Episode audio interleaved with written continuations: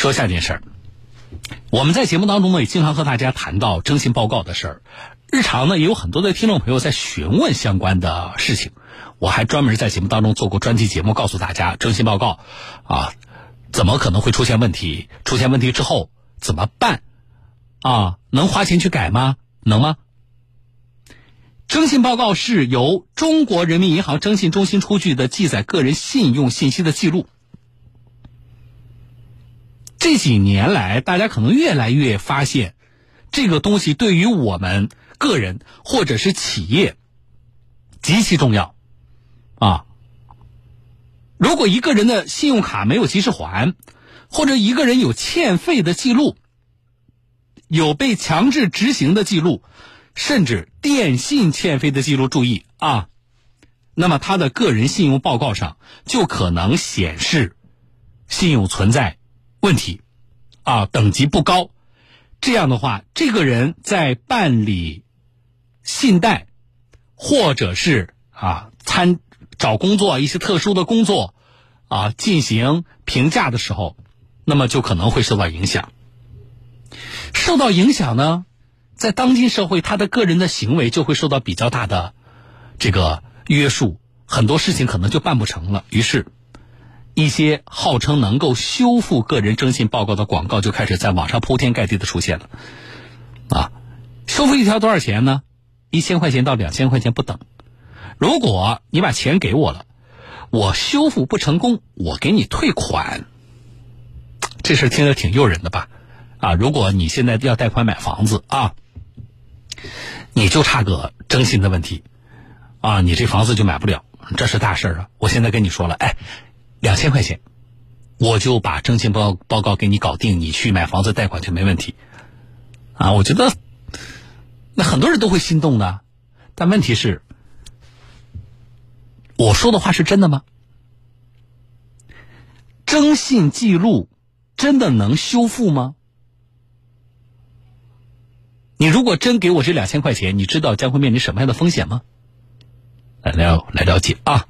这两年社会上就有这样的机构或者个人专做征信修复、征信洗白的生意。记者在网上以关键词“征信修复”搜索，有多家打着逾期征信修复招牌的公司网站。一家叫义乌市民申企业征信服务有限公司的网站宣称，他们主要经营企业信用修复、不良记录修复、行政处罚记录修复。记者以名下信用卡有六次逾期记录为名，拨打了这家公司业务员刘先生的电话。他给出的报价是最低九千元，六条九千块钱最低了，真的。连续逾期的这种就便宜一点，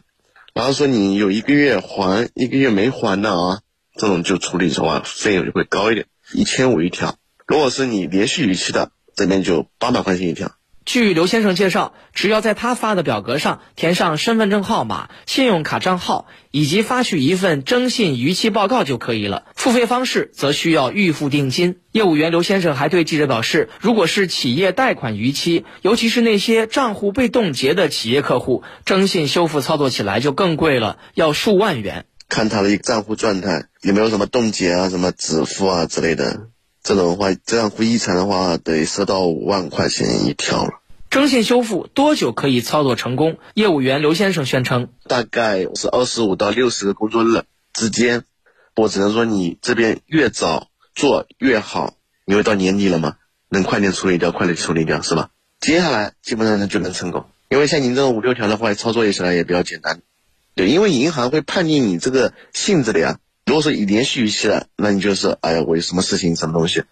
就是我们跟银行打交道，你有个申诉点在那里，我觉得好操作一点。这家公司在其网站宣称，各项修复服务收费合理，修复过程合法合规，修复完成则安全放心，并且承诺，如果某公示平台某条信息修复不成功，则该条信息对应修复的费用不收取或者退还。而另外一家叫联合征信集团的公司在其官网宣称，经营的信用修复范围有房贷逾期、信用卡逾期、车贷逾期、电信类逾期、网贷逾期、银行贷款类逾期，甚至在其官网上还留有全国招商加盟热线。这些信用修复机构究竟是怎么操作的？一位熟悉银行征信管理的金融业人士季女士表示，如果是正常的个人征信记录申诉，根本不需要通过第三方公司。客户逾期，他其实是可以直接向银行去申请的。银行这边呢也有一个明确的规定，那它符合逾期的这个信用修复的这几个条件，比如说系统信息的录错呀，或者是客户个人的信息被盗用、套贷呀等等，这些情况呢，它都可以通过官方的途径去直接联系银行。另一位银行业内人士也表示，并不存在所谓的个人征信修复，都是通过银行渠道申请异议处理。很多情况是中介利用信息差，其实每个人自己也可以向银行提出申请。二零二零年三月一号，银保监会、中国人民银行等五部委出台的关于对中小微企业贷款实施临时性延期还本付息的通知当中，就明确要求，对于临时性延期还本付息的贷款，银行业金融机构应该坚持实质性风险判断，不因为疫情因素下调贷款风险分类，不影响企业征信记录。因为现在疫情期间啊，其实现在有一些企业这个纾困的规定，比如说有一些企业它可能真的是因为疫情的原因，那经营不太好，也可以去向银行去申请这个所谓的信用方面的一些，比如说还贷延期啊，这个异议申请啊等等。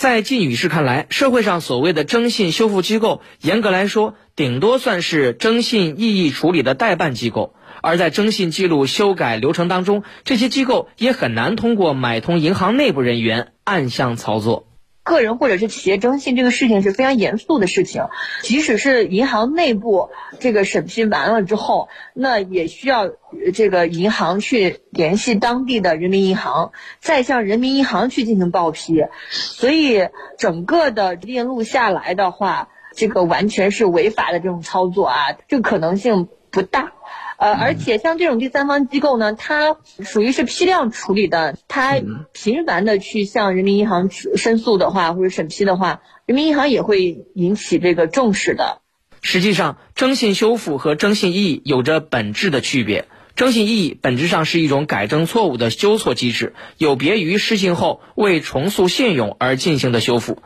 去年十二月二十二号，中国人民银行天津分行发布关于防范征信修复、征信洗白风险的提示，其中提到，征信领域不存在征信修复、征信洗白等说法，征信修复实则借机牟利，这种行为严重扰乱了征信市场秩序，并对社会信用环境建设造成危害。中国政法大学知识产权中心研究员赵占领表示。征信修复在工商注册登记当中不属于合法的经营范围。工商登记过程中啊，营业范围里边应该不包含这一项，这个不是合法的登记的营业的范围。只是说呢，有一些主体他可能以个人的名义，或者是以注册的某个公司的名义从事这样的征信修复的业务。在赵占领看来，正是因为有较大的市场需求，市场上才有大量征信修复机构存在。类似不法机构的泛滥，损害社会诚信体系，处罚力度急需加大。那这个需求本身是不合理的需求。如果说其他的这种个人或者是所谓的公司，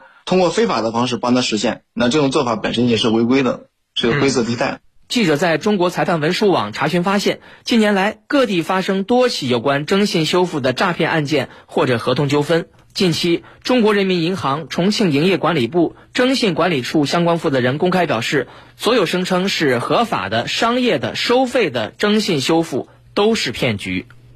好，最后这句话特别重要啊！这是权威人士、有名有姓的重庆的哪个银行的人出来说的？所有涉及到收费的这样的所谓征信修复的业务都是骗局。这话说的多肯定多绝对呀！那么来，今天啊，这个知识点拿小本记下来，写在作业本上。这是第一。第二，中国人民银行多位负责人，其实在这几年期间，如果你看新闻的话，啊，你就会发现他们是多次的在公开的场合表示过，对于个人征信报告而言，根本就没有所谓修复这个概念。两个阶段，第一个阶段，征信异议，就是还没有完全给你判定为你的征信有问题，在这个阶段你自己就跟我们说的那个车管那个，呃，交通事故，你可以去自己去申诉一样。这是一个，另外一个就是按照我们曾经给大家介绍过啊，如果征信出了问题，什么样的问题，大概它的你的这个征信上所谓污点留存的年限有多少？啊，有一些轻的到年限之后它自动就解除了，就这两种情况。啊，没有说你已经被判定征信有问题了，然后花点钱找个人疏通一下。所以我们再强调这个概念，啊，这是第二点，第三点。那么，这么多公司在干这个事情，打广告在干干这个事情，按照记者调查下来两种情况，第一种是诈骗的，那么我们希望警方坚决打击。那搞诈骗。这是现在，我觉得各地警方打击的重中之重，对不对？这个啊，毋庸多言。那么还有一种情况是，会不会在这个其中有人真的有那个本领，就能够把这个事情做下来呢？如果有人征信被修复了啊，出于他个人的利益考量，他可能也不会面对记者的话筒把这个事情说出来，他可能也不会去报警。所以我们希望啊，监管部门要了解一下，这么多开展所谓的征信洗白、征信修复的这些公司，难道他们都没有业务量吗？他们都靠诈骗吗？如果没有诈骗的话，他们靠什么挣钱？他们有没有真的能够把所谓征信修复这件事干成的公司呢？这个要不要了解一下？如果干成了，他是怎么干成的呀？理论上说。因为这个事儿不是你能够买通哪一个银行的工作人员说他就能够自己操作就把这个征信帮你修复过来的，啊，理论上这个是不可能的啊，因为它是有着不仅是你这个网点你要报到总行报到人民银行，啊，它是有一个啊解决的一个程序的，然后这个程序的过程当中涉及到多个环节，所以你说我想办法买通一个银行的工作人员，是不是这事就能解决了？啊，可能不那么简单，但是这个话呢，我们是不是也不太敢把它说的那么绝对呢？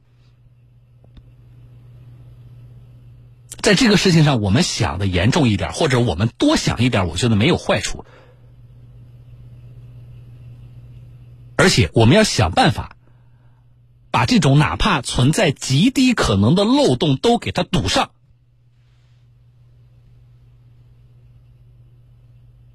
第四点。作为成年人，我们要认识到出现不良的个人征信的危害，同时也要对个人的这种信用负责，保护好个人的征信。啊，我觉得除了个别的，就是我在节目里也也接到过被误伤的，啊，我有听众朋友就是被误伤的，身份证号自己的身份证号登记到了一个这个失信人员的名下，结果造成了自己的信用上有污点，我们碰到过。啊，而且这种案例怎么说呢？是少数，但是绝非罕见。那么这种情况，我们是支持啊，通过合理合法的渠道进行申诉。我们也希望受理的相关的机构要认真负责。啊，尽管走流程它是有一个，因为征信的这种审批修改是一个，呃，很很严格的，然后很。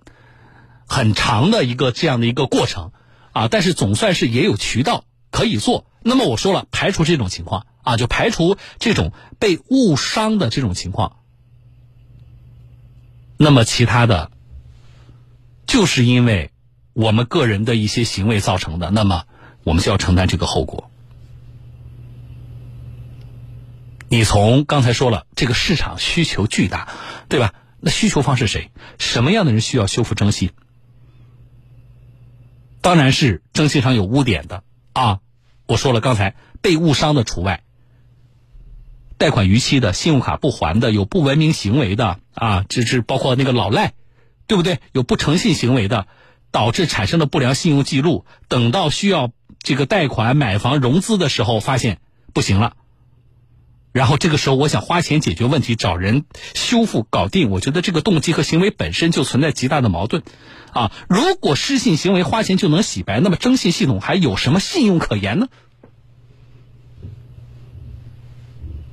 所以我们呼吁，针对这样的恋这个乱象啊，媒体曝光是第一步，希望有监管部门可以进一步的跟进，更好的清理一下这个啊这些呃所谓征信能够做征信修复的这些机构。